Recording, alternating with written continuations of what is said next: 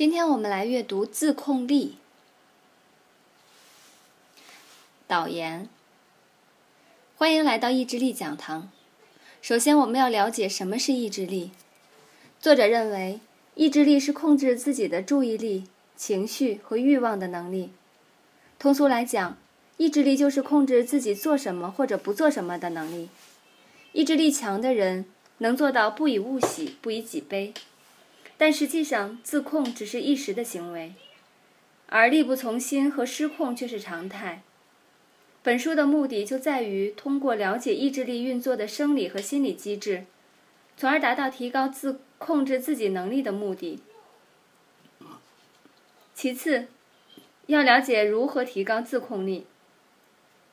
此前，我们需要弄清楚自控力能不能通过训练而得到提高。作者就此给出了神经学上的解释。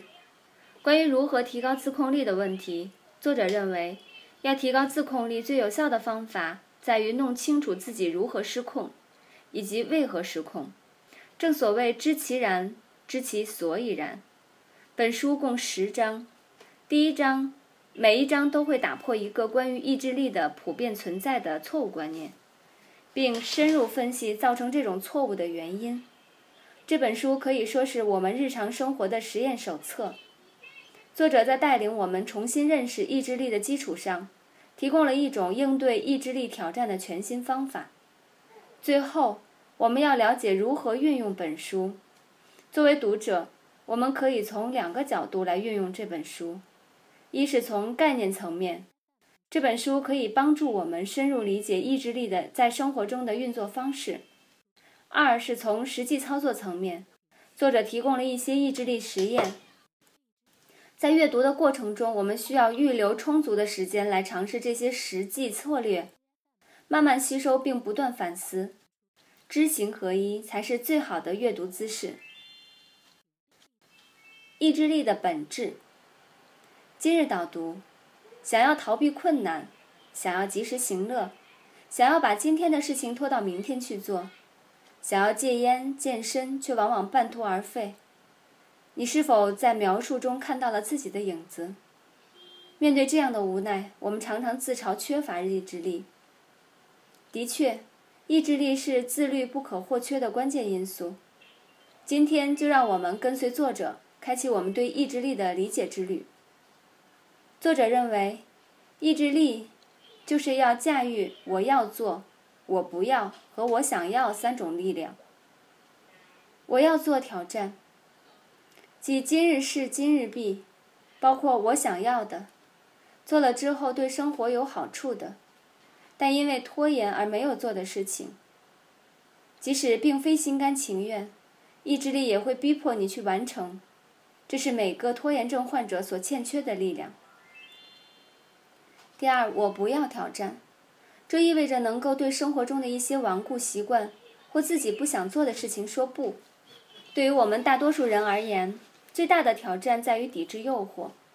抵制来自于香烟、清仓甩卖，甚至是约不约的诱惑。我不要，正是这样傲娇的存在，给予我们说不的能量，给予我们说不的力量。第三，我想要挑战。我想要是来自自己内心深处的声音，是不需要逼迫，真正想要去做的事情。这个挑战囊括我们想要集中精力完成的长远目标，以及当下最有可能妨碍目标实现的渴望。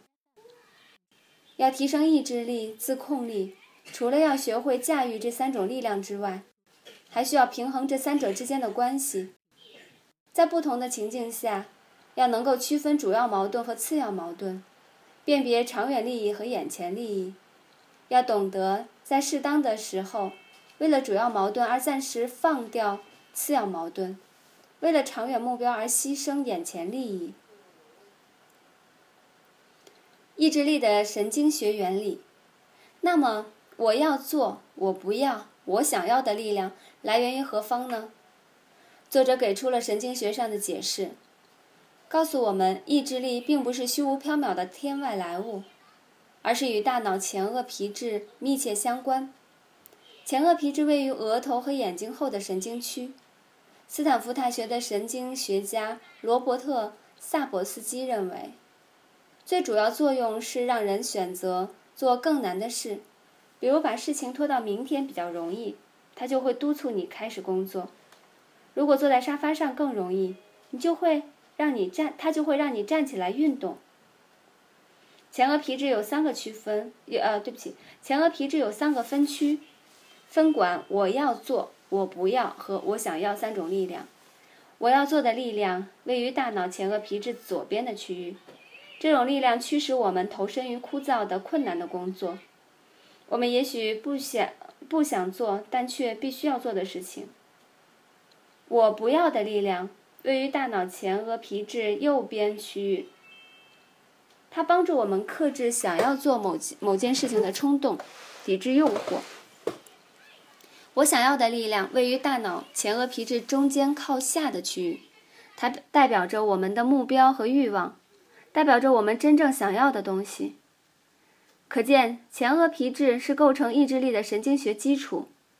如果前额皮质受到损害，相应的意志力也会减弱。从另一个角度来看，是自控力的生理基础，让我们的自控力提高之旅完成为可能。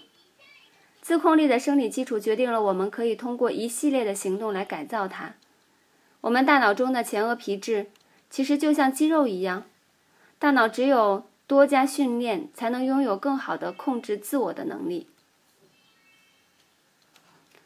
两个自我导致的问题，研究发现，人类除了拥有自控力外，还具有自我意识，即清楚地知道自己在做什么以及做此事的原因。自我意识是自控力的好帮手。如果没有清醒的自我意识，自控力就无法发挥作用。这说来简单，但其实是我们生活中很容易忽视的一个问题。多数情况下，我们做选择的时候，并没有意识到自己的行选择行为，而是在无意识地进行选择。比如中午吃什么，晚上吃什么，走路先迈哪一只脚等，这些日常琐事都是无意识的。也就是说，很多时候我们的决定其实都是受到原始本能的驱使。可见，两个自我，即已知的自我和冲动的自我。一个是深谋远虑的自我，它是一个自控系统，告诉我们应该做什么。这样的自我所做的选择是理智、有远见的。另一个是喜欢享乐、信奉生命苦短、应该及时行乐的自我。这样的自我所做的选择选择大多都是趋利避害的。意志力挑战就是两种自我的对抗，是原始本能和自控系统之间的抗衡。在这种一抗，在这种抗衡中。一方会打败另一方，决定放弃一方并没有错，只是双方觉得重要的东西不同而已。这就要求我们深入剖析自我，两个自我在意志力挑战中学会利用原始本能，而不是一味反抗。这种情况下，我们需要做的第一步就是认识自己，认识到自己在何种时刻需要意志力的出场。意识到此刻自己正在做出选择，认识到自己的种种冲动，比如暴饮暴食的冲动、熬夜的冲动、想骂客户的冲动等等。认识自己，这就是意志力的第一法则。训练大脑，增强意志力。本章的重点是让我们认识到意志力有其生理基础，也正因如此，通过加强大脑训练，可以达到增强意志力的目的。比如，通过布满陷阱的方式，在抽屉里放包香烟，在跑步机旁放一袋薯片等，训练自己克服欲望的冲动；通过冥想的方式提升集中注意力、管理压力、克服冲动和认识自我的能力。当然，我们并不需要像出家人一样花上大半辈子打坐冥想。我们的目的是通过冥想训练，增多大脑中的灰质，提升自我意识。让更多的血液流进前额皮质，像训练时让更多的血液流进肌肉一样。另外，冥想不是什么都不想，而是不要太分心，不要忘了最初的目标。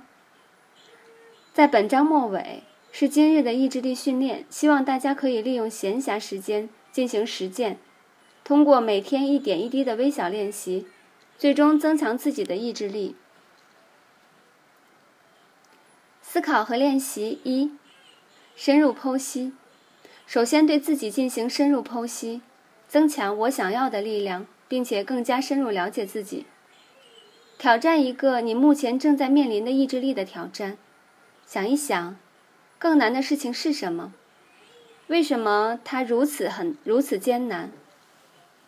认清两个自我，描述出这两种相抗衡的想法：冲动的自我想要什么？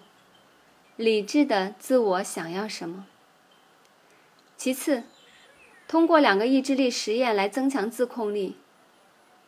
第一，选择一天，记录自己的意志力选择，把自己做的决定记录下来，哪些是有利的，哪些会消磨你的意志力。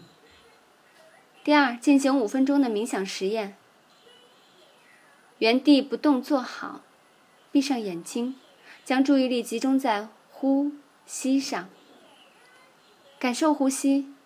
开始走神的时候，重新集中注意力，并找出自己走神的原因。如果冥想的感觉很糟糕，那没有关系。实际上，感觉越糟糕，它在现实生活中的运用作用就会越明显。最关键的是，你能在走神的时候意识到这一点。刚开始进行冥想训练时，每天锻炼五分钟就可以。